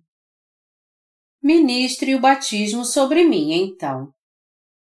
João Batista se recusou quando Jesus disse isso, mas ele ordenou: Faça, porque assim nos convém cumprir toda a justiça. Eu te ordeno, me batize. Transfira os pecados do homem para mim, me batizando através da imposição de mãos. Ao receber de você o batismo pela imposição de mãos, todos os pecados do homem serão transferidos para mim e eu os purificarei a todos. A obra mais justa que houve foi passar todos os pecados para o meu corpo quando fui batizado por você. Eu fui condenado no lugar de todos os homens porque recebi todos estes pecados. Isto é o amor e a salvação de Deus. Jesus mandou que João Batista o batizasse. Foi assim que João Batista o batizou. Jesus disse: Deixa por enquanto, porque assim nos convém cumprir toda a justiça. Mateus 3, 15. Aqui, toda a justiça é Pazan de Kaiosunen, em grego, que significa o estado mais perfeito onde não há defeito algum. Nós temos que crer nos atos de justiça de Jesus para que nossos pecados sejam purificados. Nós somos como fábricas que produzem pecado desde que nascemos. Isso porque nós herdamos o pecado dos nossos pais desde que saímos do ventre de nossa mãe. Nós nascemos nessa terra e herdamos o pecado de Adão e Eva, de quem surgiram os diversos tipos de pecados pessoais que cometemos até a nossa morte. Do berço à sepultura, nós somos fabricantes de pecado. Quem é aquele então que salva seres pecadores assim e os torna justos? Jesus, o Filho de Deus, que foi batizado por João, derramou seu sangue e morreu por nós. Nosso Senhor disse que essa era a maneira mais correta e única para a salvação. Ele sendo batizado para eliminar todos os pecados do homem de uma vez por todas. João transferiu todos os pecados do homem para Jesus e ele recebeu em seu corpo todos estes pecados em seu batismo. Ele disse que assim seria mais apropriado. Nós temos que crer no que ele disse. Além disso, temos que crer nas obras de justiça que ele realizou. Está escrito que João veio no caminho da justiça. Ele anunciou corretamente a verdade. Nós somos pessoas tolas que pecam desde o dia do nosso nascimento até morrermos. No entanto, todos os nossos pecados foram para Jesus quando ele foi batizado por João Batista no Rio Jordão, o Rio da Morte. Através do método da imposição de mãos, Jesus cumpriu toda a justiça de Deus ao ser batizado. Antes de você e eu nascermos, nosso Senhor veio a este mundo e realizou a salvação. Enquanto este mundo existir, Todos que são a semelhança e a imagem de Deus nascerão, morrerão e assim sucessivamente. Todo mundo comete pecados enquanto está vivo, mas no fim acabam morrendo. Isto vai acontecer até o fim do mundo. Jesus veio a essa terra no ano primeiro depois de Cristo a fim de salvar os pecadores dos seus pecados. Ele foi batizado para salvar você e a mim dos nossos pecados. Jesus foi batizado e cumpriu toda a justiça de Deus para salvar a todos nós do pecado. Ele cumpriu toda a justiça, ou seja, a remissão de pecados, através do seu batismo. Nosso Senhor Jesus Cristo cuidou de todos os seus e os meus pecados com seu batismo.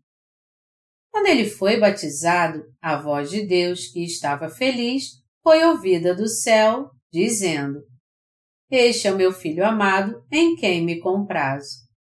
Deus estava dizendo: Este é o meu amado filho. Ele os tornará puros, levando todos os pecados do homem com seu batismo.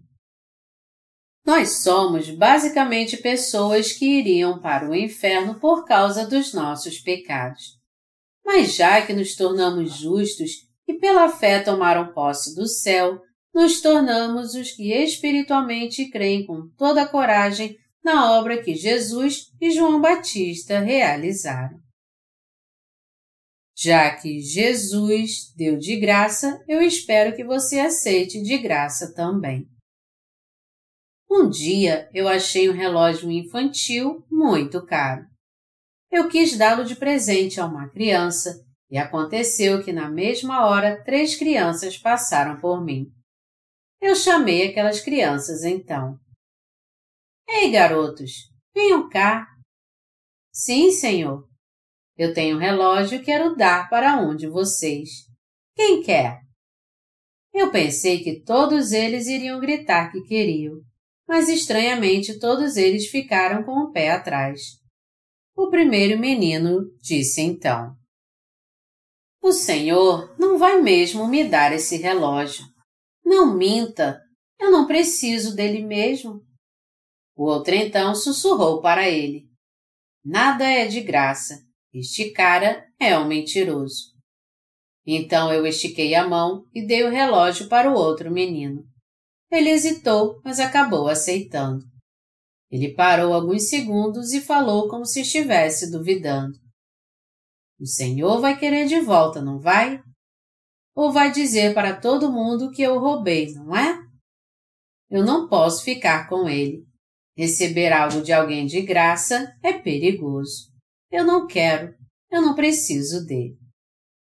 Eu vi que, mesmo eu querendo dar o relógio para aqueles meninos, eles não aceitaram e me devolveram com tristeza no coração, achando que eu acabaria me arrependendo de ter feito aquilo.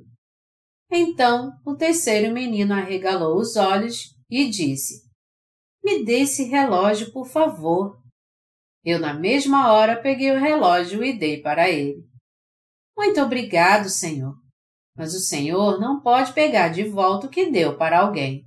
Se o senhor fizer isso, Todos dirão que o Senhor está querendo aparecer.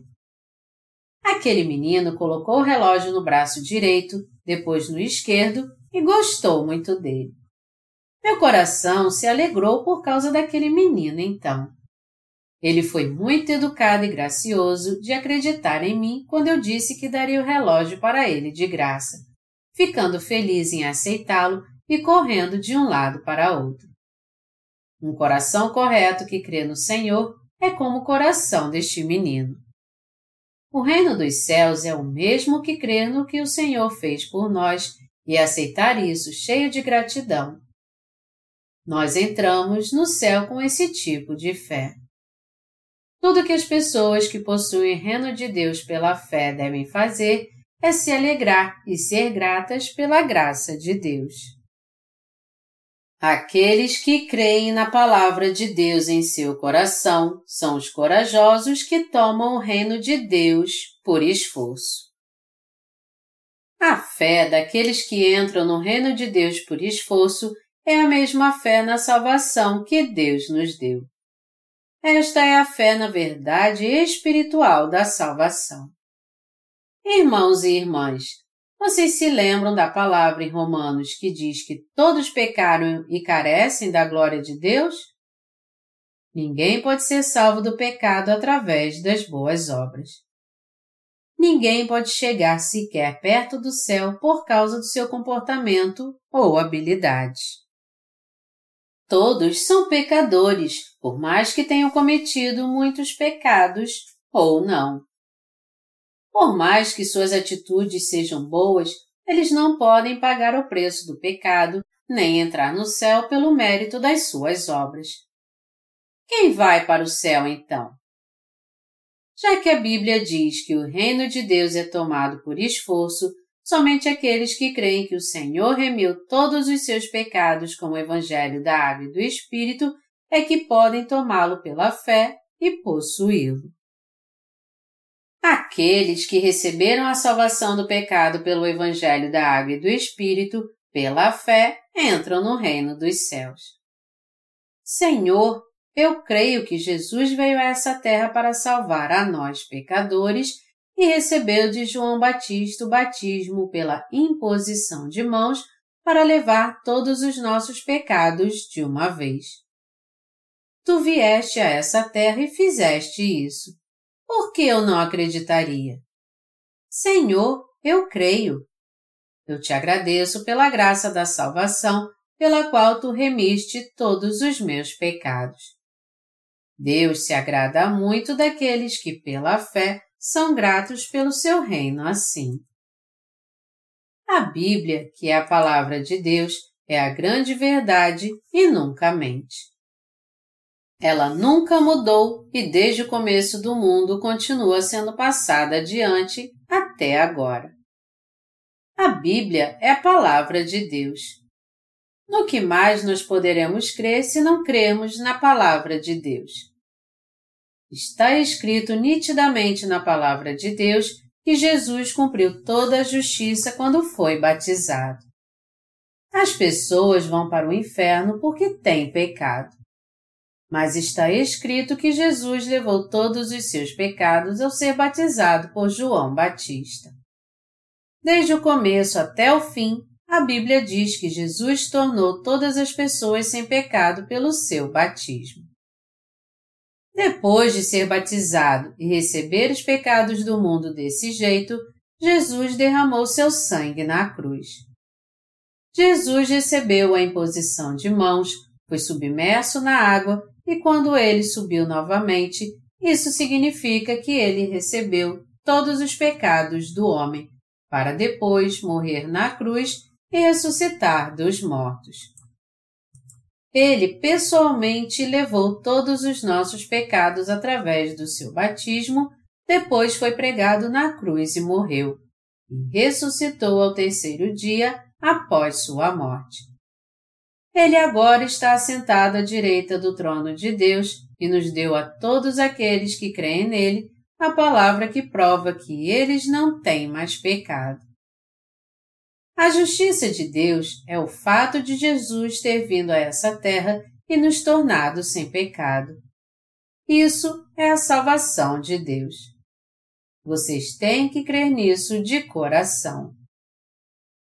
O Evangelho da Água e do Espírito é a verdade que tem que estar no seu e no meu coração. Você tem que crer de coração na palavra que você ouviu até agora. Você tem que tomar o reino de Deus por esforço pela fé no Evangelho da Água e do Espírito. Somente aqueles que creem no Evangelho da Água e do Espírito em seu coração e receberam de fato a remissão de pecados é que podem entrar no reino dos céus. Todos os seus pecados foram passados para Jesus Cristo e ele recebeu toda a condenação no seu lugar. Ele então ressuscitou três dias depois de morrer e assentou-se à direita do trono de Deus.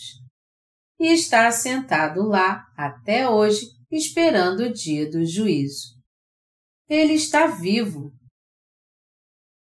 o Senhor veio a essa terra no corpo carnal, foi batizado, morreu na cruz e ressuscitou três dias depois de morrer. Ele testificou da verdade por quarenta dias depois de ter ressuscitado, e mesmo tendo vivido tão pouco neste mundo, 33 anos, ele hoje está assentado à direita do Pai da eternidade. E agora ele diz a todos que no seu coração creem segundo a palavra da salvação. É isso mesmo, sua fé está correta. Você faz parte do meu povo. Entre para o reino dos céus. Irmãos e irmãs, todos os seus e os meus pecados passaram para Jesus no seu batismo. Foi por isso que Deus disse que o reino de Deus é tomado por esforço desde os dias de João Batista. Ele disse que os corajosos o tomam por esforço. E ele não nos pede para o tomarmos por esforço apenas, mas ao contrário, ele permite que o tomemos por esforço. E o que nós tomamos por esforço? Todos se tornam justos pela fé e tomam o reino de Deus por esforço que vem da fé. Isso significa que possuímos o reino dos céus pela fé. Esta é a fé correta. Mesmo que as pessoas busquem ser religiosas para fugir do pecado e tentem de todo jeito não pecar, ou façam boas obras para ir para o reino dos céus, tudo isso é hipocrisia. Entretanto, nenhum homem pode fazer isso, não importa quem ele seja, pois o homem é carnal. Por mais que tentemos agir de modo correto, tudo vai acabar mal no fim, porque você e eu temos um corpo carnal. Quando nós vemos algo gostoso, ficamos com água na boca. Por mais que sejamos bonitos, queremos sempre ficar mais bonitos e sempre queremos também ter mais do que os outros. A ganância humana não tem fim, e isso é muito triste. Como é que nós, que somos assim, podemos viver sem pecar? É impossível. Portanto, nós temos que nos tornar justos pela fé, não por merecimento próprio. Nós temos que nos tornar filhos de Deus pela fé, receber a vida eterna pela fé e entrar no reino dos céus pela fé. Eu transferi todos os meus pecados para Jesus e me tornei um justo crendo no Evangelho da Água e do Espírito. As pessoas se tornam justas crendo de coração, assim como a Bíblia diz. Porque com o coração se crê para a justiça e com a boca se confessa a respeito da salvação. Romanos 10, 10. Irmãos e irmãs, vocês realmente creem no Evangelho da Água e do Espírito de coração? Se creem, vocês são justos. Vocês não têm pecado. Vocês não podem pecar. Já que Jesus veio a essa terra e levou todas as suas transgressões, falhas, insuficiências e pecados de uma vez ao ser batizado, vocês não têm pecado. Já que Elias foi o representante de todos os servos de Deus no Antigo Testamento e representou todo o povo do mundo como servo de Deus, quem foi então representante de toda a humanidade? Foi João Batista. Dois mil anos atrás, João Batista batizou Jesus no seu e no meu lugar e passou todos os nossos pecados para ele.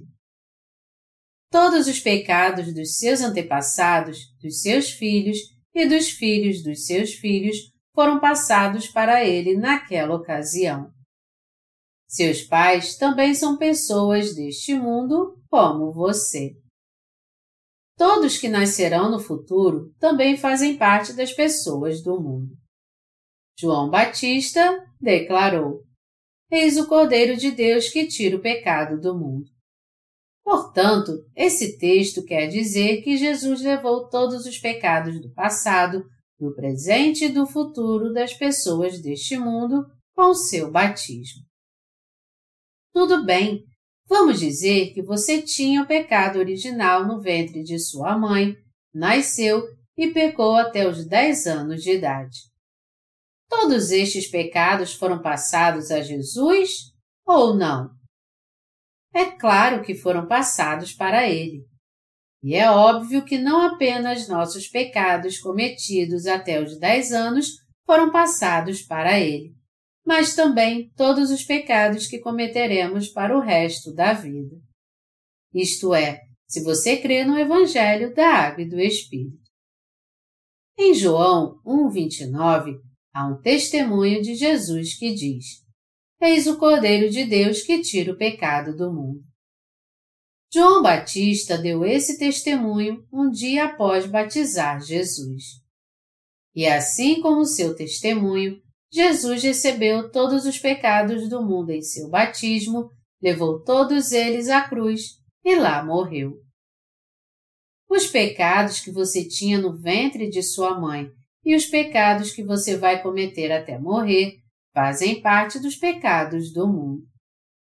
Os pecados que você comete consciente e inconscientemente por causa da sua imaturidade são os pecados do mundo, pois você os comete enquanto vive aqui. Todos estes são os pecados do mundo, os cometidos consciente e inconscientemente, aqueles cometidos em segredo ou não. Todos estes pecados do mundo foram para Jesus. Todos os pecados que cometemos até os 20, 30, 40 anos e todos aqueles que cometeremos até morrermos foram passados para Jesus. Eles com certeza foram passados para Jesus. Nós definitivamente temos que conhecer o Evangelho da Água e do Espírito e crer de coração que Ele eliminou todos os nossos pecados e nos levou a possuir o reino dos céus. Não importa gênero ou idade, Todos têm que entender isso muito bem e valorizar isso de coração. É claro que eu também creio com todo o meu coração nessa verdade. Jesus apagou todos os nossos pecados ao ser batizado por João Batista, derramou seu sangue e morreu na cruz. Nós temos que entender que não há outra maneira de recebermos a remissão de pecados a não ser pelo Evangelho da Água e do Espírito. Eu sou muito grato a Jesus por ele ter tirado os pecados do mundo. Vamos dizer que cometemos pecados de 1 aos 30 anos. E este é o auge de nossa vida. E quando nossa vida está no auge, nós ficamos mais propensos a pecar com mais intensidade. Não somente os pecados que cometemos no auge da vida, mas os que cometemos até morrer, assim como os pecados dos nossos parentes e dos nossos filhos foram para Jesus. Os pecados de Adão e Eva também foram para ele, assim como todos aqueles que o homem cometerá até o fim deste mundo. Eles foram para Jesus Cristo pela fé que temos nele. Eu não posso dizer exatamente quando ou de que maneira Jesus vai voltar, mas o fim do mundo com certeza está próximo. No dia em que ele voltar, certamente alguma mulher vai estar dando à luz a uma criança. Mas Jesus já levou até os pecados dessa criança que vai nascer. E já que ele levou todos estes pecados, todo mundo pode receber a remissão dos seus pecados pela fé no Evangelho da Água e do Espírito. Sendo assim, todos têm que receber a remissão de pecados, conhecer essa verdade e crer nela. A Bíblia diz: Porque com o coração se crê para a justiça e com a boca se confessa a respeito da salvação. Romanos 10, 10. Vocês são os justos. Olhando pelo lado da fé, todas as pessoas do mundo são pecadoras. Mas aos olhos de Deus, seus pecados já foram eliminados. E muitos continuam com pecado no coração, pois não creem nisso. A Bíblia diz: Porque Deus amou ao mundo de tal maneira que deu o seu Filho unigênito para que todo que nele crê não pereça, mas tenha vida eterna. João 3, 16 Deus eliminou os pecados do mundo para que as pessoas tivessem a vida eterna, porque Ele as ama. Ele salvou a todos para que não houvesse uma simples pessoa que fosse julgada e condenada. Mas há muitos que não sabem disso. Há muitos cristãos que não sabem o que é o Evangelho da Água e do Espírito. Por esse motivo, eles continuarão sendo pecadores. Porque todos os profetas e a lei profetizaram até João. E se o quereis reconhecer, ele mesmo é Elias que estava para vir. Mateus 11, de 13 a 14. Você agora deve entender que João Batista é o Elias que estava para vir e crer nisso de coração. João Batista foi o representante de toda a humanidade, o maior entre os nascidos de mulher e o servo de Deus que era o Elias que havia de vir. Já que João Batista, o representante da humanidade, batizou Jesus e transferiu todos os pecados do mundo para ele, Desde então, todos podem receber a remissão dos seus pecados. Jesus, o meu Salvador, foi batizado, recebeu todos os meus pecados, foi julgado por eles e morreu na cruz. Ele ressuscitou ao terceiro dia e agora está vivo e ouve todas as minhas orações. Ele tirou todos os meus pecados. Ele levou todos eles ele fez de mim uma pessoa sem pecado. E mesmo eu, sendo alguém infiel que pecará até morrer, ele me tornou uma pessoa sem pecado. A minha fé é muito verdadeira. E aqueles que creem nisso de coração alcançam a salvação. E Deus de fato realizou nossa salvação por completo. Este é o Deus da promessa e da nossa salvação. Todo aquele que crê nessa palavra de coração é um justo que tem o poder de se tornar filho de Deus. Portanto, eu espero que você creia nisso de coração agora. Eu espero que você tome posse do reino de Deus pela fé e da mesma forma se torne filho de Deus. Deus não nos disse que temos que nos tornar justos e viver com retidão. Ao contrário, ele disse que todos pecaram e carecem da glória de Deus, sendo justificados gratuitamente por sua graça, mediante a redenção que há em Cristo Jesus. Romanos 3, de 23 a 24. Agora, você e eu nos tornamos sem pecado através da salvação do nosso Senhor Jesus Cristo. Os seus e os meus pecados foram remidos pela fé na obra que o Senhor realizou. Eu creio em meu coração que todos os meus pecados e os pecados do mundo foram para Jesus quando ele foi batizado por João Batista. Você crê nisso de coração? Havia pecados em nosso coração, vermelhos como carnesim e mais negros do que a tinta preta. Estes pecados foram para Jesus quando ele foi batizado por João Batista. Ele levou todos os pecados que eu, você e todas as pessoas no mundo cometemos a vida inteira. E ao ser pregado na cruz e morrer sobre ela, ele acabou com o castigo que nos lançaria no inferno. Nós tínhamos pecado no coração, mas eles foram passados a Jesus por João Batista quando ele o batizou. Mas todos estes pecados do mundo passaram para Jesus quando João Batista impôs suas mãos sobre sua cabeça. Portanto, os seus pecados agora pertencem a Jesus e não são mais seus. Irmãos e irmãs, Jesus, que não tinha pecado algum, tirou todos os seus e os meus pecados e os levou à cruz, derramou seu sangue e ali morreu.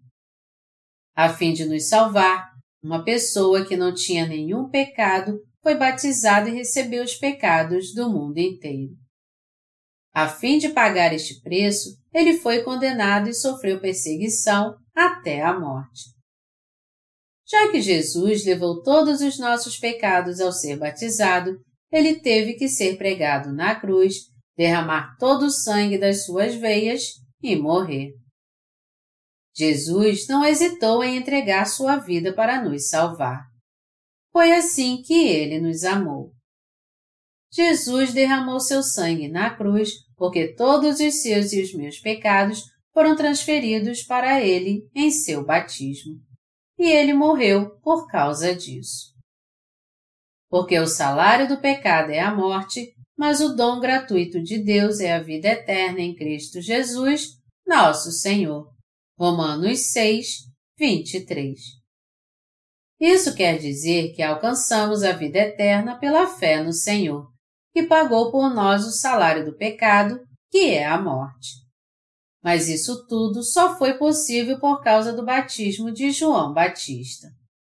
Do mesmo modo, Jesus também só pôde dizer está consumado, João 19:30, porque ele recebeu todos os pecados em seu batismo e cumpriu toda a justiça.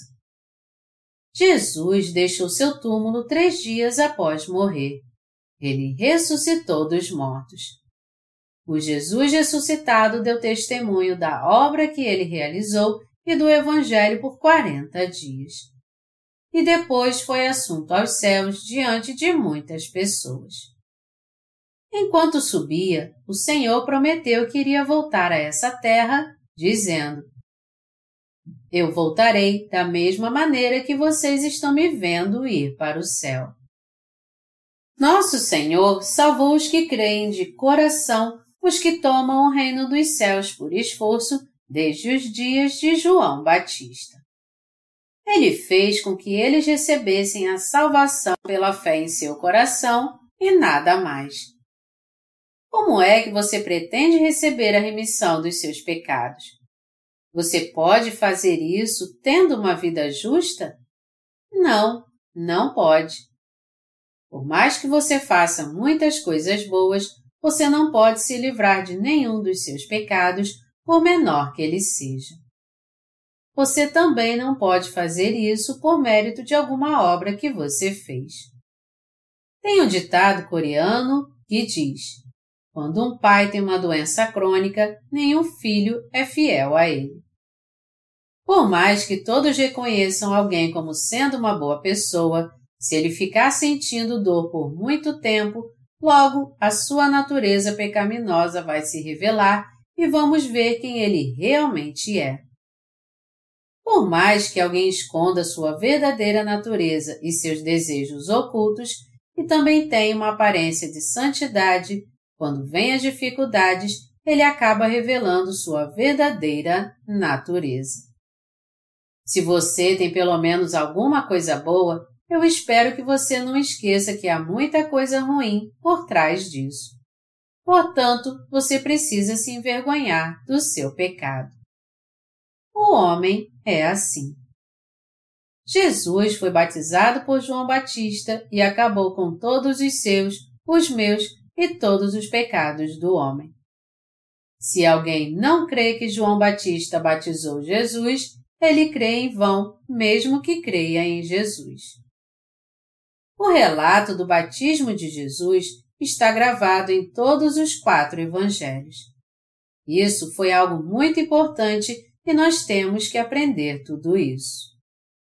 Irmãos e irmãs, eu espero que vocês vivam e creiam de coração no que está escrito na palavra. Para que o reino de Deus seja seu de uma vez, vocês têm que crer no amor de Jesus, que acabou com todos os pecados do seu coração através do seu batismo, da cruz e da ressurreição. Vocês não têm pecados porque Jesus, o Salvador, os purificou com a água e o sangue. Eu espero de coração que vocês realmente creiam nisso. Quem crê nisso é liberto de todos os seus pecados e recebe a salvação. Essa é a verdade da remissão de pecados descrita no sistema sacrificial do tabernáculo. Eu sou grato a Deus por ele ter nos salvado de todos os nossos pecados.